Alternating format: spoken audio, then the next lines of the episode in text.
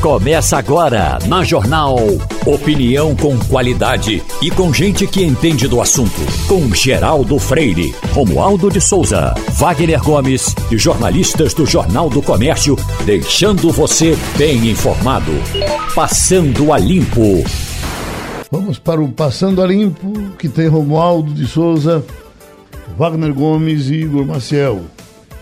Igor, como foi que recebida essa pesquisa que vocês divulgaram ontem, realizada aqui em Pernambuco, com os que disputam uma vaga ao governo do Estado? Bom dia, eh, Geraldo, bom dia aos ouvintes, Wagner, Romualdo. Ah... Deixa eu dizer os números aqui, né? Porque as pessoas. É, diga os números para a gente. E, e vocês entram. Marília Reis, 24. Raquel Lira, 18. Miguel Coelho, 12, Anderson Ferreira, 12, Danilo Cabral, 8, João Arnaldo do PSOL, 2, Jones Manuel do PCdoB, 1, brancos e nulos, 8 e não sabem 16. Olha, é, o que chamou mais atenção é que se você pegar a margem de erro dessa pesquisa, tá, tem dois pelotões aí, digamos assim. Uhum. Tem Marília e Raquel Lira empatadas em primeiro. E você tem isso na, na, dentro da margem de erro, no limite da margem de erro, inclusive, uhum. mas estão dentro da margem de erro empatadas. E lá atrás todo mundo empatado. Porque se você pegar oito de Danilo com os 12 de Anderson e de Miguel, você tem um empate também, Anderson e Miguel empatados numericamente e o Danilo empatado dentro da margem de erro também com eles dois. Chama atenção que Raquel não derreteu, como se imaginava que ia acontecer com a entrada de Marília. Imaginou-se que com Marília entrando, depois que passasse um tempo, não logo lá no início, quando foi feita a, a última pesquisa, mas quando Marília entrasse, Marília ia se sustentar ali num patamar mais alto e por ser mulher também, trazer essa coisa do gênero e tudo, Raquel iria cair e aí seria naturalmente ultrapassada pelos outros. Isso não aconteceu. Isso não e aconteceu. Se a gente olhar para as outras eleições, tudo indica que vamos ter uma eleição emocionante também, não é? É verdade, porque está é? todo mundo, tá tudo embolado ali, né? Tá uhum. todo mundo juntos. Aliás, se você considerar margem de erro, considerando margem de erro, você pega Miguel e Anderson também estão empatados com Raquel. É? Então ali tá todo mundo embolado realmente nesse momento. O que você tem é, nesse momento realmente de que chama a atenção é a resiliência, a resistência de Raquel por ali apesar de não estar tá dentro da, da polarização nacional, de não ter ali um candidato que seja o Lula ou Bolsonaro, é, que não está brigando pela, por, por, uma foto de Lula, mas ela se sustenta ali. Hoje, se a gente tivesse a, a eleição hoje, por essa pesquisa, e aí levando em consideração essa pesquisa, a gente teria um segundo turno entre duas mulheres. Seria uma coisa eh, totalmente inédita o que que aqui. O PSB, o PSB vem dizendo disso, porque na verdade a situação de Danilo. A essa altura do campeonato, eh, já sabia que era um candidato pouco conhecido, essa coisa toda, mas que se esperava que tivesse melhor. Avançava, né? Se esperava que tivesse melhor. Uhum. Ah, as pessoas com quem eu já conversei dentro da, da, dentro do próprio PSB diziam, olha, ele vai, ele ainda vai crescer, ele ainda tem muita coisa ainda para acontecer e eles têm razão mas eles admitem, eles admitem que, que eh, imaginavam que estaria melhor agora, nesse momento. Mas aí eles citam é, só, mas aí teve essa chuva, teve um bocado de coisa que, que aconteceu nesses últimos dias. Essa confusão com o Lula está incomodando muito, muito mesmo o PSB. Porque Marília diz, o, o Lula, eu sou eu sou a candidata de Lula, uhum. Danilo também diz, e Lula fica ali meio que ele diz, ó, oh, beleza, meu candidato é Danilo, mas eu também gosto de Marília, são dois palanques, ele fica nessa história e o PSB está muito incomodado com isso. É o que eles inclusive estão numa urgência para resolver porque é algo que eles acreditam que está impedindo o crescimento de Danilo aqui. E Danilo, com a, a, estrutura de campanha, com tudo, Danilo até o momento, ele ficar em quinto, aparecer em quinto lugar nas pesquisas é algo que eles não realmente não estavam contando nessa altura. Uhum. Mas, repito, tem muita coisa ainda para acontecer. E no cenário atual, do jeito que está, Geraldo, para mim, pesquisas, como estão sendo apresentadas agora, números por números, não querem dizer nada. porque a gente não tem sequer uma chapa dessa completamente consolidada, né? Não tem ainda. Todo, tudo tá, tá tudo em aberto. Né? Esses nomes que estão aí podem se juntar, podem desistir, todo o cenário pode modificar completamente. Então, esses números não querem dizer muita coisa agora. Eu preferiria, evidentemente, ter contato com pesquisas é, qualitativas, mas essas pesquisas geralmente são internas. Eu, eu, não diria muita coisa, agora nada é um exagero seu. Isso vale alguma coisa. Não, não para essa... mim, hoje, esse não, número mas, não veja, vale muita veja, coisa, tem, não. Mas, eu mas, diria a você, nada. Mas, nada, nada o, que é acontece, muito. o que acontece é o seguinte: é, essas pesquisas, se você chegar agora e disser, pega essa pesquisa aqui e diga quem é, que, quem é que vai ganhar a eleição, quem é que vai ficar em primeiro, quem é que vai ficar em segundo, é impossível. Não tem como, para isso realmente não serve. Agora, serve para o seguinte: Raquel vai pegar essa pesquisa agora e ela, com todo aliado, ou todo possível aliado que ela vai conversar, ela diz: olha aqui, ó, eu estou no segundo turno. E é, esse é o discurso. E Marília também pega e diz: olha, uh, vem, vem aqui para o meu palanque porque eu tô em primeiro lugar. E aí o Miguel, ele chega e diz, e diz ó, eu tô aqui, ó, me sustentando com 12%, tô em terceiro, mas tô empatado com a segunda colocada e tenho, aqui tenho os prefeitos, tenho isso, tenho estrutura. Então, essa é a pesquisa que é utilizada, pra, tem dois, dois é, é, objetivos principais para dessas pesquisas, que é eles chegarem e conversarem com aliados, para atrair aliados e também para levantar militância, para atrair militância. Exatamente. Isso é, isso é, é utilizado. O que é uma pesquisa dessa nesse começo? É. Você vai dizer, ganha não. Agora, só que para você arrumar a casa, arrumar a casa, por exemplo, no caso de Raquel é. uhum. e no caso de, de, de, de, Marília, que estão na frente, é muito mais fácil de arrumar a casa do que, do que quem está com é, oito. Serve de argumento. Agora, serve de argumento. Você... Agora, realmente, assim, para dizer, vai, vou ganhar desde a eleição. Doações, não, olha, desde doações, quem encomendou a pesquisa? militância. É exame ideia. É, exame ideia. Acontece que cada candidato desse aí, Geraldo, tem uma pesquisa dizendo que ele é o primeiro lugar. pesquisa interna, certo? Para essas negociações ele chega, olha, eu sou o primeiro lugar. A pesquisa ali saiu, mas a minha pesquisa aqui interna, eu estou aqui em primeiro lugar. Mas será? Cada um deles diz isso. É. Sim, mas. Eu, eu, eu, bom, Romualdo de Souza, diga alguma coisa, meu filho. Olha, eu vou dizer primeiro bom dia. São nove horas e nove minutos em Brasília e a expectativa deste fim de semana é de que o senador Tasso Gereissati, de fato, aceite ser o candidato a vice na chapa com Simone Tebet. O presidente do partido, Bruno Araújo, já queria ter sacramentado essa chapa ontem. Ocorre que, como se diz no Ninho Tucano, ele subiu em cima do muro, porque de um lado estavam aqueles eh, tucanos que queriam já sair da, do encontro ontem aqui em Brasília com a chapa Simone, presidente, Tasso, vice-presidente. E aí, o que chegou lá na reunião foi assim: o, o ex-governador de Goiás, Marconi Perillo, e o atual deputado federal, Aécio Neves, que são contrários ao nome de Simone Tebet. Eles, os dois, defendem que o PSDB tenha candidatura própria e agora, no andar da carruagem, já seria o ex-governador do Rio Grande do Sul. Então, é, o, o, Bruno Araújo fez o seguinte: não, então a gente deixa para resolver o nome do vice depois, mas pelo que tinha sido discutido, pelo que tinha, pelo que tinha sido arrumado, aliás, no dia anterior, Tasso Gereissati já chegaria na reunião com o terno cortado para ser candidato a vice. Mas aí também tem um detalhe importante. É, haveria uma reunião hoje aqui em Brasília, só que Simone Tebet pegou a Covid-19. Então vai ter de ficar de quarentena. Enquanto ela fica de quarentena, o Baleia Rossi, que é o presidente nacional do MDB, vai, vai seguir costurando esse acordo e, inclusive, teve uma certa resistência. Claro que o presidente eh, do MDB de Pernambuco já tinha falado que seria importante, Raul Henrique, seria importante essa aliança, mas aí eh, fazer essa aliança no nível nacional com Simone Tebet encabeçando uma chapa e o PSDB como vice pode trazer alguma resistência na política pernambucana. Lembrando que em Pernambuco o MDB está com o candidato Danilo Cabral. Eu queria saber até de Igor Maciel essa questão do MDB aqui, Igor, porque a gente já ouviu declarações de Jarbas Vasconcelos enaltecendo a candidatura de Simone Tebet. Mas o MDB local cogita alguma possibilidade de abandonar o barco do PSB? Zero.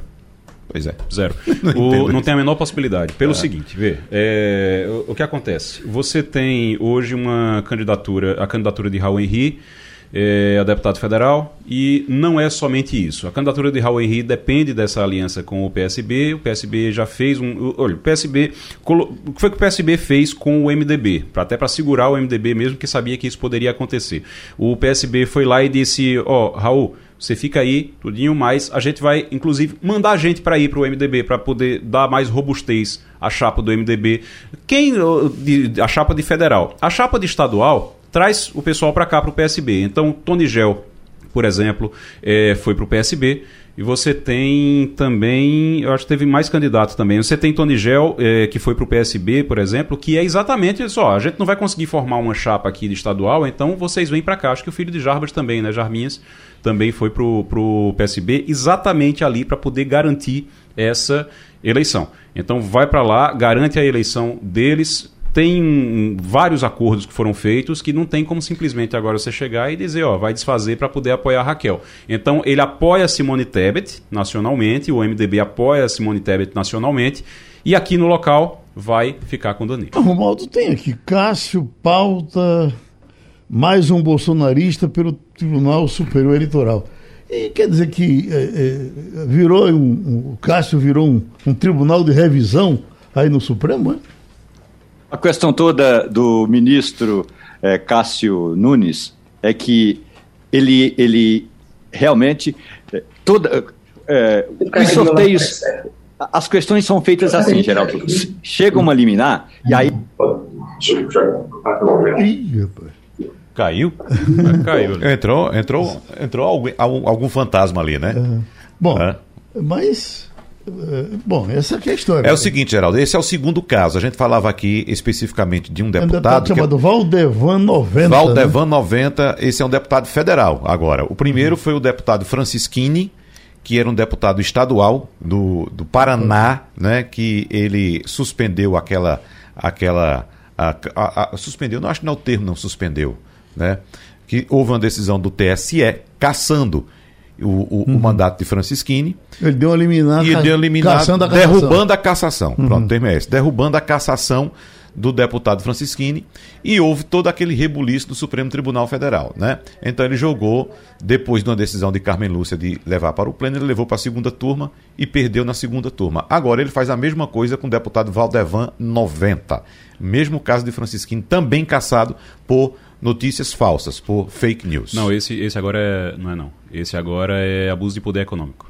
É verdade, perdão, esse, perdão, você está certo. Agora é abuso de poder econômico. Exatamente, ele é, teria comprado votos na eleição, é, essa, é essa é a, a, diferença fundamental entre os dois, apesar de os dois serem bolsonaristas e tudo, mas a diferença fundamental é que um interessava muito a Bolsonaro, o primeiro, que era Francisquini, apesar de ser deputado estadual e tudo, mas interessava muito porque era o processo sobre fake news. Então, pode ou não pode divulgar fake news, isso é crime ou não é, perde o mandato ou não perde. Isso era, era uma discussão que era importante para o presidente Jair Bolsonaro e que agora, é, inclusive dizem que ele se descontrolou, ficou descontrolado quando soube da, da, da, notícia.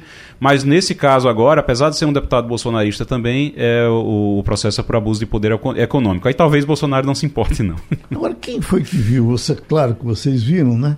Aquele, aquele encontro ontem de uh, Bolsonaro com o ministro, uh, com o ministro da, da Fazenda, da Economia, né? E com o pessoal do supermercado na, na, na questão da, da economia, de baixar os preços.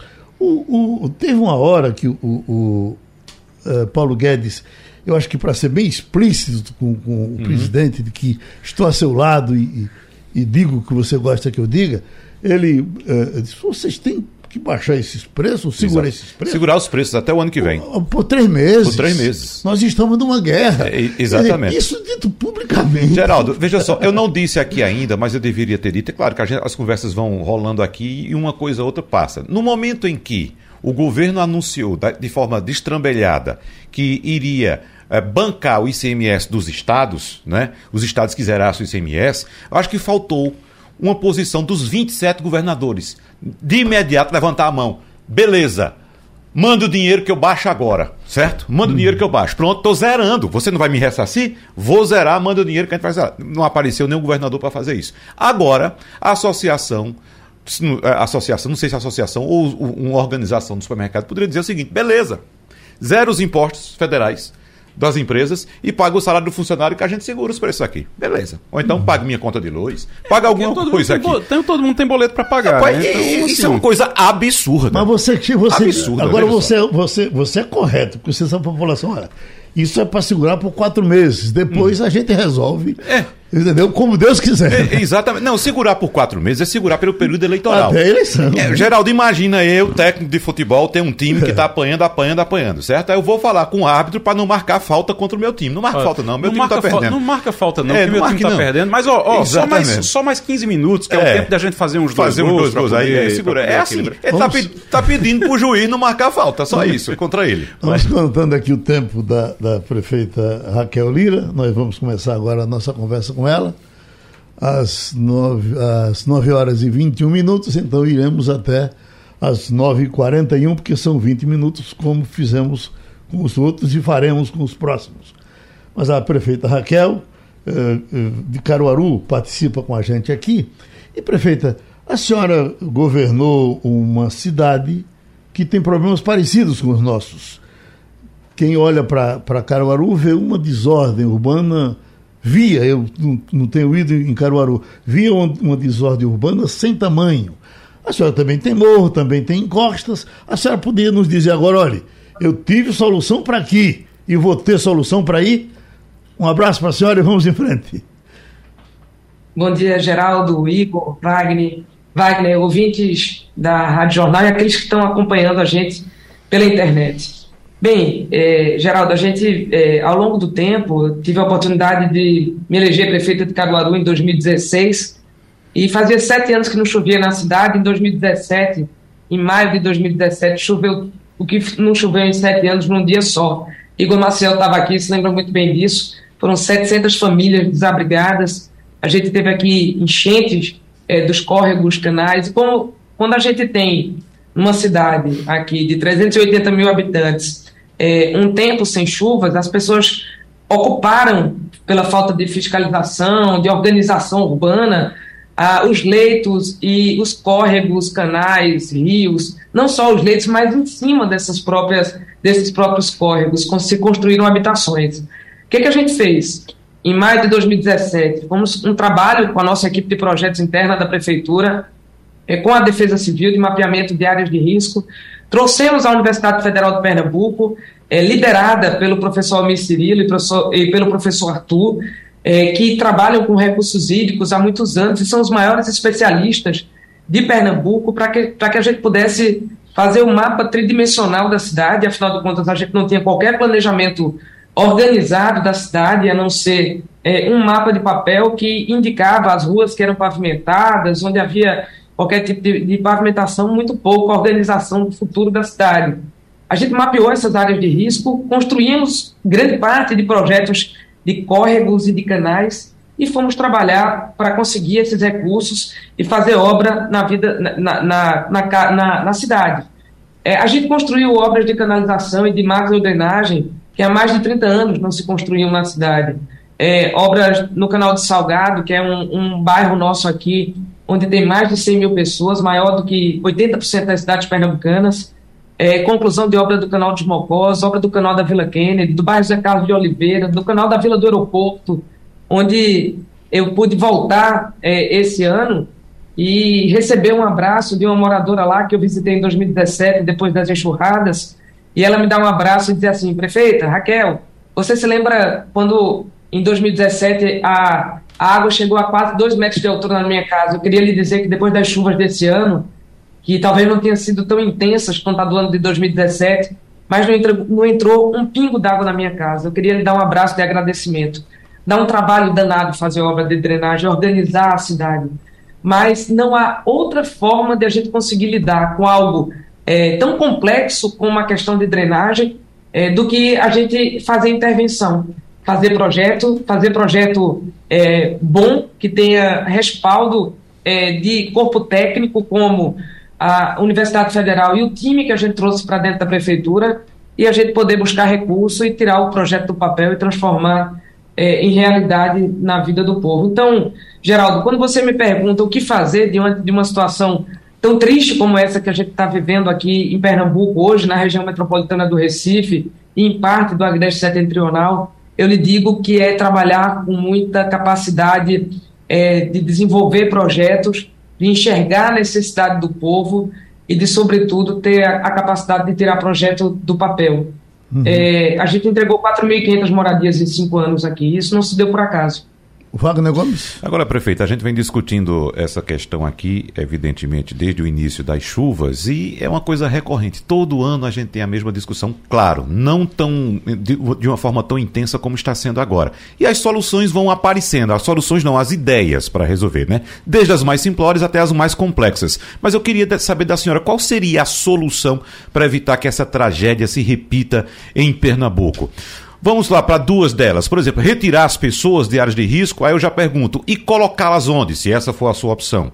A segunda, realizar obras de infraestrutura como pavimentação, muros de arrimo, saneamento básico principalmente. E aí a questão dessa segunda é a seguinte: e quanto custa e como levantar esses recursos? Qual a opção da senhora, prefeita? A gente tem para problema complexo soluções diversas. Não é uma solução só que vai resolver a questão da segurança habitacional e da dignidade habitacional na região metropolitana do Recife, onde 60% da, popula da população, pelo menos, vive em comunidades, em morros. Foi lá onde elas se instalaram ao longo de sua vida. E o que a gente precisa é, primeiro, cuidar delas lá onde elas estão quem puder ficar, a gente poder cuidar das pessoas onde elas estão. E isso a gente faz com trabalho de microdrenagem, de macrodrenagem, e a gente faz com trabalho de saneamento básico. É, o saneamento básico, você imagina que se a gente não tem qualquer trabalho de micro e macro drenagem, que são os grandes canais, e da micro, aquele que sai é, do, do, pequenininho, do que a gente, onde a gente está interligando é, as nossas redes fluviais, é, o, o, que acontece, na verdade, pela falta de investimento em saneamento e macrodrenagem é que é, toda a, a coleta de esgoto, ou ela vai para dentro da rede que deveria coletar água de chuva, ou ela vai encharcar os morros do Recife da região metropolitana. É, as ações de curtíssimo prazo, elas dizem respeito a sinais de alerta. Não adianta nada a PAC anunciar que vai ter uma grande tempestade no Recife, na região metropolitana, se a gente não faz a, o, o, sinal de alerta e não tem para onde direcionar essas pessoas que estão nas áreas de mais risco. O mapeamento dessas áreas de risco, elas vão, ele vai indicar quem são as pessoas que podem ficar onde estão e a gente cuidar delas onde elas estão, e aí fazer trabalho é, até de entrega de material é, de material de construção civil para que elas possam melhorar a sua moradia e ter moradias mais seguras a, e, e, a gente poder também é, entrar com a equipe técnica que pode fazer um investimento dentro da própria residência. Eu vi isso no programa Morar Bem, na cidade de Salvador, foi feito. A gente criou o Morar Bem aqui em Caruaru, a gente fez regularização fundiária, entrega de habitação, deslocamos pessoas de áreas de risco para colocá-las em habitacionais, trocamos casa de taipa por casa de alvenaria, é, dá um trabalho danado, mas isso precisa ser feito. O trabalho, eu digo sempre que quem tem um mandato, ele tem ações de curtíssimo, de curto e de médio prazo. E a gente precisa lançar as bases do futuro. As ações de curtíssimo prazo, elas dizem respeito a gente poder cuidar das pessoas onde elas estão. É, garantir alertas e uma rede de proteção que, quando esses alertas forem acionados, e olha só, tem tecnologia para isso, que é já utilizada em grande parte do mundo. Eu tive conversando com a Universidade Federal e cada unidade, por exemplo, em que você coloca um alerta de risco para identificar quando a barreira começa a desmoronar e aí ela, as pessoas poderem ser retiradas desses lugares, eles custam cada um desses equipamentos de 20 a 30 mil reais. Não me diga que é esse o problema para a gente poder alertar para as pessoas não terem risco da sua vida. Fazer saneamento básico nessas comunidades. É, é, porque quando a gente não tem saneamento, tudo que é de esgotamento sanitário encharca os morros. Precisa ser feito saneamento, dá um trabalho danado, tem que entrar na casa das pessoas, mas precisa ser feito. E, e também a gente precisa fazer canalização canalização de córregos, canalização é, de tudo, de, de, toda a drenagem de água pluvial, pra, de água de chuvas, para permitir que as pessoas vivam com menos risco. É, quando a gente faz isso, a gente garante uma primeira proteção. A construção de muros de arrimo é fundamental. É, isso precisa ser um programa permanente. A construção de muro de arrimo e onde as pessoas precisarem ser retiradas do, do, do, morro, onde a área é de risco absoluto, a gente poder dar condições de habitabilidade dela, de preferência em locais próximos de onde elas vivem. A gente, por exemplo, é, no Jardim Monte Verde, tem um habitacional que está em construção é, a 4 quilômetros de lá e que a obra não foi é, conseguida ser acabada. De obras é, de habitações, nós temos 86 milhões de reais em caixa de obras não concluídas, de habitacionais é, pelo estado de Pernambuco. Então, assim, a gente precisa construir alertas, esses alertas de tecnologia de baixo custo e com rede de proteção. As pessoas que são tiradas dos morros e encostas, um alerta, precisam saber exatamente para onde é que vão. A gente precisa construir drenagem. Demora muito tempo? Demora. Tem que fazer projeto e tem que fazer obra. Demora de três a quatro anos, dois, três, quatro anos, a depender é, do volume de desapropriações, de remanejamento de, de pessoas que precisam ser feitas. Enquanto essas obras não são feitas, a gente precisa garantir segurança às pessoas que vivem nos morros e nas encostas. Quem está na área de absoluto risco precisa re ser retirado de imediato e a elas ser, ser dado um auxílio aluguel como a gente faz aqui na cidade de Caruaru, eu estou falando daqui, e garantir que elas possam alugar o lugar para viverem de maneira adequada. Não tem uma solução só, é que nem o problema da segurança pública. Quem disser que é, um, que é, um, que é uma bala de prata que vai resolver, está mentindo para a população. A gente precisa ter capacidade de estruturar ações de curtíssimo, curto e médio prazos e conseguir fazê-las, tirá-las do papel todos os dias. É, o que não pode é não ter investimento como hoje acontece com o governo do estado de Pernambuco. Não tem investimento para para drenagem, não tem investimento para contenções, para muro de arrimo e não tem investimento para habitação. Esse é o reflexo do que vai acontecer em chuvas como aconteceram agora com mortes, é, que já são uma tragédia anunciada sempre. Igor Marcel?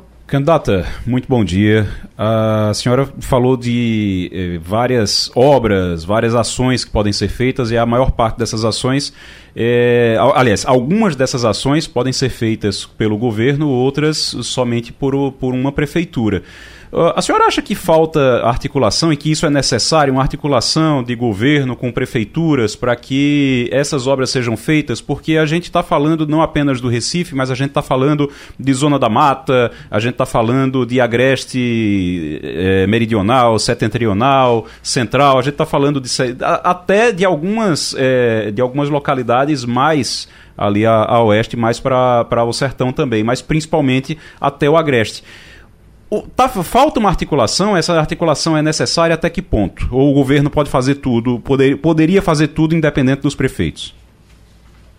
Não, tem que ter uma articulação. Se a gente olha para a região metropolitana, é sentar todo mundo numa mesa redonda, o governador, governadora, se tiver a oportunidade de ser, a partir de janeiro de 2023, é chamar todos os prefeitos da região metropolitana para a gente poder construir juntos um planejamento territorial da região metropolitana do Recife, que hoje é a mais pobre entre todas as regiões metropolitanas é, do Brasil. É onde a gente tem uma das piores dificuldades de mobilidade do mundo. E não me diga que o governo do estado vai conseguir resolver só, ou virando as costas para os municípios. A gente tem o Jardim Monte Verde, ele fica ali é, exatamente na divisão entre Jabotão dos Guararapes e o Recife. Foi onde houve grandes tragédias, onde se perderam muitas vidas ali. Um plano diretor não dialoga com o outro.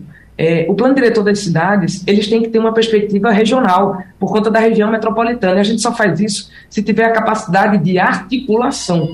Os planos de mobilidade, os planos de região metropolitana, territoriais de desenvolvimento é, do, plano de plano diretor de cada uma dessas cidades, elas têm que dialogar umas com as outras. Porque não adianta Jaboatão virar as costas para o Recife e Recife virar as costas para Jaboatão, porque a metade do morro está num canto e a outra metade está no outro. A gente precisa, enquanto liderança, é, pelo, proposta pelo governo do Estado, sentar todos e resolvermos os problemas conjuntamente. Parte dessas soluções caberá às prefeituras. A articulação, não tenha dúvida nenhuma, e parte da execução também ao governo do Estado de Pernambuco. Olha só, eu vou citar um exemplo. O governo de Pernambuco diz que tem 8 bilhões de reais para investir. É, o que, e quanto ele investiu e quanto desse recurso está sendo destinado para a habitação e para a conclusão das obras de canais que estão paralisadas, quer pelas prefeituras, quer pelo próprio governo do Estado, que deveria ter a obrigação de fazê-lo, e muitas vezes responsabilizando o governo federal somente. Eu chego num momento assim, que se você está esperando uma obra por 10 anos, que se faça com recurso do governo do Estado. Se o, se o governo do Estado hoje tem recurso para fazer, que se faça.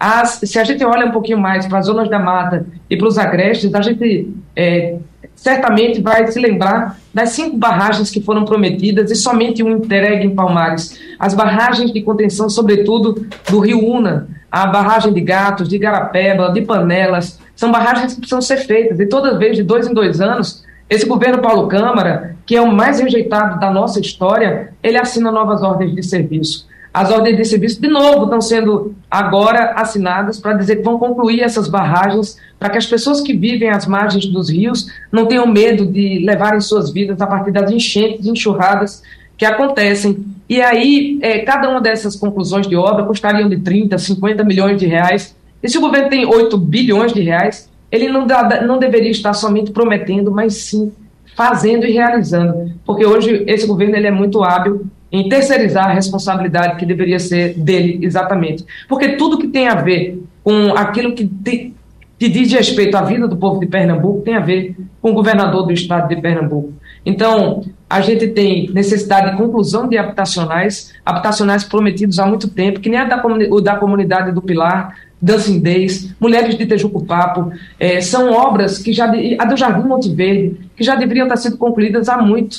Então, que se tome a responsabilidade aqui em Caruaru. É, quando a gente viu os gargalos para a conclusão de habitacionais, nós enxertamos dinheiro do município para que os habitacionais pudessem ser concluídos. É, inclusive para a estação de tratamento é, no habitacional que tem aqui em, conclusão, em, em, construção no bairro do Vassoural. A gente colocou recursos é, do município para a conclusão dos habitacionais da zona rural. É, isso precisa ser realidade. Se o dinheiro existe, é colocar como prioridade. É assim como é educação e saúde, no meu governo, pelo menos no governo do PSB de Paulo Câmara, não, é, a gente colocar educação, saúde e habitação como prioridade absoluta e com destinação de recursos do governo do Estado, recurso de financiamento que for buscar da Caixa Econômica, do Banco Mundial, eu me comprometo a pessoalmente e buscar dinheiro, liderar esse processo para poder transformar a realidade habitacional em Pernambuco, que hoje é vergonhosa e os números indicam que pelo menos 300 mil novas habitações precisariam ser construídas hoje em Pernambuco. E nos próximos 10 anos se estima que esse déficit habitacional seja de 600 mil habitações. Deixa eu chamar agora Romualdo de Souza de Brasília, lembrando que estamos às 9h37 e iremos até às 9h41. Pois não, Romualdo? Raquel Lira, muito bom dia para a senhora, falando de política de prevenção. É importante a gente falar em política habitacional para regiões de risco, mas eu gostaria de falar com a senhora sobre como será tratada essa política, levando em conta que o Estado tem ou deveria ter condições de dizer o que é área de risco e que naquela região de área de risco ninguém vai poder se estabelecer. Então, levando em consideração que a senhora está se referindo à sua experiência na Prefeitura de Caruaru, é de se imaginar que a senhora já tem até até um plano pronto. Como a senhora vai executar esse plano de evitar que as áreas de risco sejam ocupadas, aquelas que estão ocupadas sejam desocupadas, e aí é preciso ter uma política de fiscalização. Aqui ninguém entra porque é área de risco. Olha só, tecnologia foi utilizada, inclusive, pela própria gestão é, do PSB à frente da prefeitura para poder fazer mapeamento para aumento é, de IPTU, com drone, é, com tecnologias que podem ser utilizadas para mapeamento de área de risco. A mesma tecnologia que se utiliza para cobrança de IPTU, para identificação de novas moradias instaladas, incremento de moradias, aperfeiçoamento dessas moradias, é a tecnologia que pode ser utilizada para mapeamento de área de risco. Aqui em Caruaru, a gente comprou, comprou drone, tem fiscalização. É, e imagina o governo do estado com essa capacidade de organização da defesa civil metropolitana. Não adianta chegar, quando está deslizando barreira e pessoas soterradas, convocar bombeiro. Os bombeiros precisam ser convocados desde sempre. Precisa ter uma força operacional com capacidade e tecnologia para trabalhar. É um mapeamento da área de risco, ele precisa ser feito. É, a estimativa de que é, podem ser 9 mil áreas de, áreas de risco no Recife, 15 mil na região metropolitana. É, esses riscos são riscos alto, médio e baixo. Quem tiver na área de baixo risco, que possa sofrer intervenção de microdrenagem, canaletas, na área de médio risco, que a gente faça os córregos e canais, e na área de alto risco, que essas pessoas possam ser retiradas dessa área e a elas dadas condições de habitação através, emergencialmente, de auxílio moradia que, que tenha um recurso suficiente para permitir que ela possa pagar um aluguel é, próximo do local onde elas vivem, porque afinal de contas é onde ela tem todo o convívio comunitário, onde está o seu trabalho, e a gente ter a sensibilidade social de permitir que as pessoas possam viver é, é, próximo dos locais onde elas têm toda a sua construção, sua construção social e familiar. É, Romualdo, não tem, problema, não tem solução fácil para problema complexo. A gente investiu aqui em Caruaru mais de 20 milhões de reais em obras de drenagem, de macrodrenagem na cidade, e todos os, os dias se investe em obras de microdrenagem. A construção de muros de arrimo, de encostas, inclusive a colocação de lonas de maneira emergencial, para onde precisa ser feito, precisa ser feito. É a tecnologia de baixo custo para colocar esses alertas. Agora, não adianta nada alertar se você não tem onde direcionar essa população. Ela não pode ser alertada se ela não souber exatamente para onde ela vai. Se é na escola, se é na unidade de saúde, no CRAS, no centro social urbano mais próximo. É, tem que ter um grande é, plano é, de ação a partir da, dos alertas que são gerados pela Agência Pernambucana de Águas e Clima. A gente tem alertas de defesa civil na cidade de Caruaru. É claro que não é o melhor do mundo, mas a partir dos pontos de risco, nós vamos identificando é, o volume de água que está nos morros, que está nos nossos rios, no rio Ipojuca, sobretudo, que é o que corta a nossa cidade, e a gente ir soltando esses alertas e a desocupação das áreas é, na medida em que isso for necessário de ser feito. A gente não pode esperar a tragédia acontecer. A capacidade de ação do Estado é muito maior. Quando acontece aqui, aqui na região do Agreste, o pobre do Corpo de Bombeiro, da estrutura do Corpo de Bombeiro é desastrosa. É muito pequena, tem um bote para poder salvar as pessoas e não tem estrutura adequada para conseguir Prefeito. garantir chegar onde as pessoas mais precisam. Foi isso que aconteceu no Recife. O nosso tempo foi vencido, prefeito. Então a gente agradece a sua participação. Você ouviu a prefeita Raquel Lira, candidata ao governo de Pernambuco na próxima eleição. Muito obrigado, prefeita. Fernando Castilho, você que é o homem da economia, nos tranquiliza com relação a essa informação de que a inflação arrefeceu um pouco? Isso é um correr para baixo? Isso é um ficar onde está? O que é que você nos diz? Bom dia, Geraldo. Bom dia, ouvintes. Olha, Geraldo, é, esse número que saiu agora pelo IBGE ele veio até um pouco menor do que o mercado estava prevendo, né? Até porque a inflação ficou espalhada. Ele garante que junho vai ser menor, a gente vai ter que esperar. E por que, que ele foi menor? Porque no mês passado, Geraldo, deixou de cobrar a famosa taxa de, de energia, que era muito alta. Uhum. Né? O problema é o seguinte, é que você não cresceu porque você deixou de ter o custo. Agora, em compensação, o, o mercado continua vendendo menos. Né? E essa história que veio junto à informação, que você tem hoje 33 milhões de brasileiros que não conseguem fazer três refeições por dia, é um reflexo disso aí. A expectativa agora sobre junho se vai se manter nessa tendência de baixa, que ajudaria o governo, né? Uhum. O, o, o, Wagner, essa coisa aqui, projeto quer tornar crime o olhar invasivo com conotação sexual. Isso é um projeto da senadora Rosa de Freitas e tramite no Senado. E eu te pergunto, Wagner, isso é sério?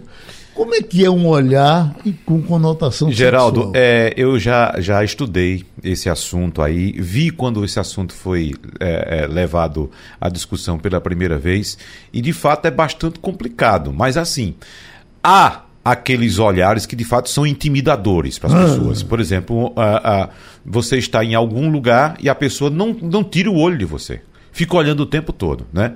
Há várias, a, a gente se expressa também pelo olhar. Né? Olhar assim, passou, olhou, viu, tudo bem. Mas você ficar o tempo todo encarando a pessoa, olhando de baixo para cima, de cima para baixo, né? Faz, dá uma volta. Olha, isso é uma questão de fato que precisa Mas ser analisada. Mas uma lei para isso não fica complicado? É difícil, é de fato é muito difícil, muito difícil. A, a, a, com, como, como identificar né, que de fato a pessoa está te, te, te, intimidando, mas que a gente sabe que as pessoas se expressam pelo olhar. Às não vezes precisa eu olho dizer para você e não estou nem lhe vendo, é só um sonho assim. Eu digo, Tá, Wagner, aí você diz, processa esse cara. É. Tá verendo demais. Exatamente. Prende esse cachorro. Pois é, mas é, é, é difícil, está em discussão de fato esse projeto. Uh, no caso, muitas mulheres reclamam de fato de um assédio somente pelo, Pelo olhar, olhar. Pelo olhar, e é como eu estou lhe dizendo, pessoas que ficam o tempo todo, aí faz uma carinha de graça, ou então faz aquele olhar meio assim. ah, ah, com cara de desejo, entendeu? É. Fica o tempo todo. Aí muitas pessoas se sentem incomodadas com isso aí. Washington, Fabíola Góes, Estados Unidos, para o mundo. Romualdo de Souza, Brasília. Fabiola Góes, muito bom dia para você, Fabiola. A questão toda é a seguinte: o presidente do Brasil chegou ontem aos Estados Unidos, fez reunião bilateral com o presidente Joe Biden, conversou com apoiadores, falou rapidamente com a imprensa, mas eu gostaria de saber qual é a repercussão que está nas mídias, nas redes sociais e nos jornais americanos a respeito do desaparecimento do jornalista britânico, eh, Don Phillips e do ambientalista Bruno Pereira de Araújo. Fabiola. Bom dia, Romualdo. Bom dia a todos. A repercussão aqui é enorme.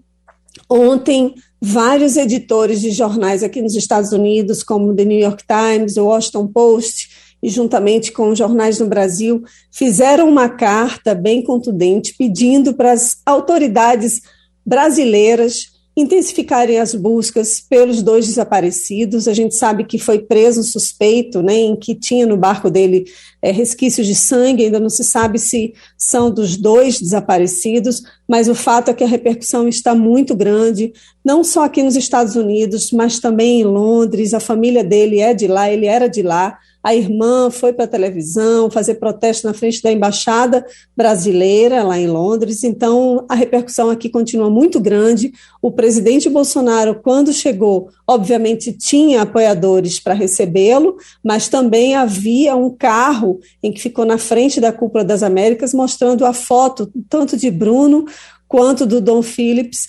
mostrando que eles continuavam ainda desaparecidos e implorando para que é, as autoridades deem notícia e reforcem as buscas. Né? Então, é um momento em que está o mundo inteiro esperando uma resposta, esperando que eles sejam encontrados e principalmente o que, que aconteceu né, depois que ele, foi, que ele desapareceu, o que, que as testemunhas falam, a gente não tem muito detalhe em relação a isso. Agora, em relação à cúpula das Américas, Romualdo, o presidente Bolsonaro ele ficou muito satisfeito de ter participado do evento, que ele não só teve uma conversa bilateral com o presidente americano, Joe Biden, mas também com o presidente argentino, Alberto Fernandes, e que foi um encontro assim meio que casual, mas provocado por Bolsonaro, em que eles vão conversar depois sobre interesses dos dois países. Mas depois da conversa com o Biden, o Bolsonaro disse que ficou muito satisfeito, que não esperava que fosse ser tão bem recebido. Obviamente que o Bolsonaro é um líder, né, depois do Biden, que mais poderia aparecer na cúpula das Américas. A cúpula está esvaziada, alguns presidentes não compareceram, como do México, de Honduras, El Salvador, Bolívia, e esses países são os países em que mais mandam né, pessoas para cá, que as pessoas vêm em busca de melhores condições de vida. O tema da imigração ficou meio esquecido, porque não estavam os presidentes desses principais países, né, em que que os, tem imigrantes aqui nos Estados Unidos, mas pelo menos com a relação com o Brasil foi muito boa. As autoridades brasileiras que estavam lá, o embaixador, o chanceler Carlos França, estava também o ministro é, o da Saúde, do Meio Ambiente, e todos falam que foi um momento muito importante para o Brasil. Fernando Castilho. Fabiola, bom dia. É, eu queria que você falasse um pouco dessa da primeira reunião né, daquela a invasão do Capitólio, né, que aconteceu e que foi um clima muito tenso. Os primeiros depoimentos, as audiências, essa coisa continua repercutindo nos Estados Unidos. Ou, por exemplo, depois da posse do Biden, da vitória do Biden, essa coisa só entra no noticiário quando a comissão, por exemplo, se reúne. Como é que a imprensa acompanha isso? Até porque a gente fica olhando aqui com muita preocupação também, olhando quando olha para o nosso quintal. Bom dia, Castilho. O noticiário continua cobrindo todas as reuniões que essa comissão é como se fosse uma CPI, né, na Câmara. é, está realizando desde o início. Então, são 17 meses de apuração, já ouviram mais de mil pessoas, 125 mil documentos eles tiveram acesso. E ontem começaram as audiências, são seis audiências públicas que eles fazem com os depoimentos, apresentam vídeos. Então, do, foi transmitido ao vivo aqui para as televisões americanas. A repercussão é, é enorme. Então, nesse período inteiro, teve sim repercussão de tudo que eles estavam fazendo. E o ex-presidente Trump está no centro da problemática de toda a confusão. Né? Ele está. A, a comissão diz que são formada por nove membros, né, dois deles republicanos, que são republicanos que não apoiam o Trump.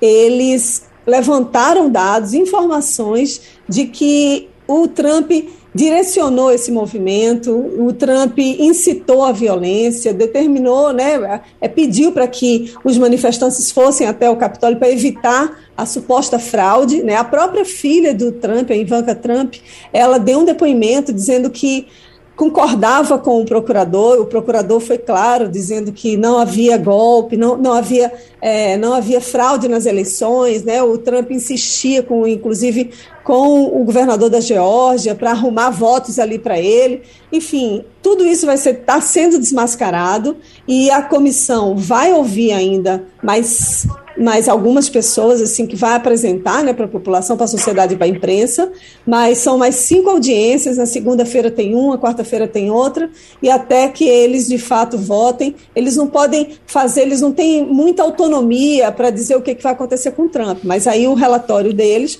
segue para o Departamento de Justiça, que é como se fosse o Ministério da Justiça aqui, e aí sim o, o, o, o Departamento de Justiça vai dizer o que, que vai ser feito, né? mas a gente sabe que são mais de 700 pessoas que foram presas e eles querem dar um exemplo. O próprio presidente da comissão, um deputado é, democrata, disse que a democracia continua em risco aqui nos Estados Unidos. E aqui os Estados Unidos servem de vitrine para outros países também. Isso foi tema também né, de, de várias discussões sobre democracia na América Latina. Então, de fato, aqui a repercussão é muito grande.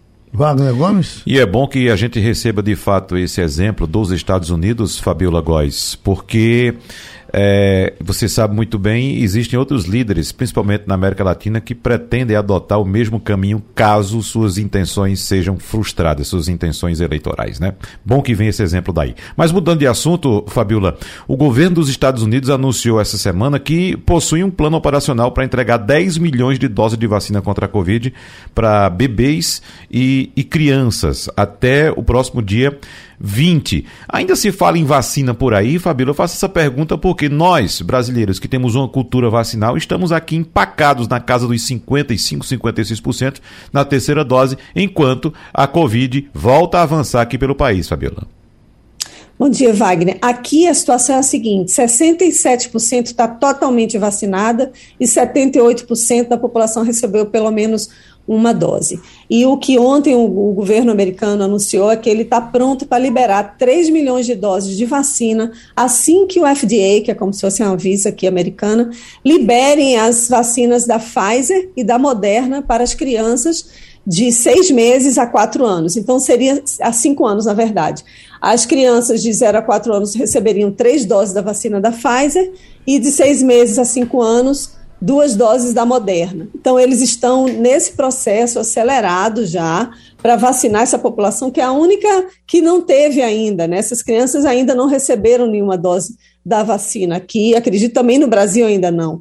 Então, eles estão correndo, continua aqui um esforço absurdo das autoridades é, de saúde aqui nos Estados Unidos, lembrando para as pessoas evitarem né, se aglomerar e, e, nesses lugares não estarem com máscara, algumas medidas mesmo, testar a população também. A situação aqui nos Estados Unidos virou que meio que um, está meio parada assim, em termos de número, né? não está aumentando nem diminuindo, então meio que um platô mas ainda há muitos casos, são mais de 300 mortos por dia aqui nos Estados Unidos, não se fala muito ainda tanto de Covid aqui, mas o fato é que sim, as autoridades são bem preocupadas. Agora, é uma boa notícia para as mães, né, que mandam os filhos, as crianças para a escola, e toda semana tem uma notícia de que um coleguinha está doente, aí tem que suspender a aula, as crianças ficam em casa, muitos levam a doença também para os pais, né, muita gente ainda não foi, não está totalmente vacinada, mas aqui a situação está tá, eles estão tentando controlar, né? Voltando de Brasília, Romualdo.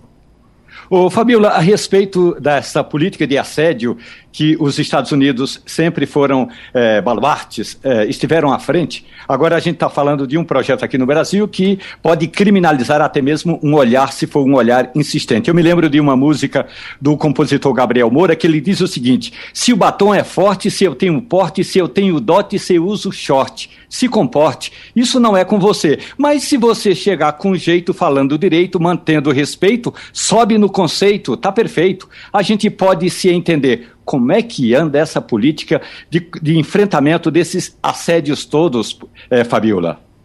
Olha, Romualdo, aqui a cultura é bem clara em relação à assédio, né? Aqui há vários processos, vários governadores respondem processo, prefeito, político, e a mídia é muito clara, a mídia vai mesmo em cima dessas, desses casos, mas aqui não dá moleza não, viu? Aqui no, olhou diferente, deu um toque numa funcionária, a funcionária vai e denuncia, e as mulheres aqui estão bem preparadas, bem orientadas para denunciar qualquer tipo de abuso, né? E, e em casa também, a gente sabe que tem violência doméstica também aqui, muitos casos, mas esses abusos todos, eles são muito reportados e, e aqui a, a justiça faz valer mesmo e pune o agressor. Agora, se essa lei de Romualdo passar, eu vou olhar para o Val com os olhos fechados para não me processar. Minha gente, um abraço, Fabíola, um abraço, minha gente. Terminou Passando a Limpo.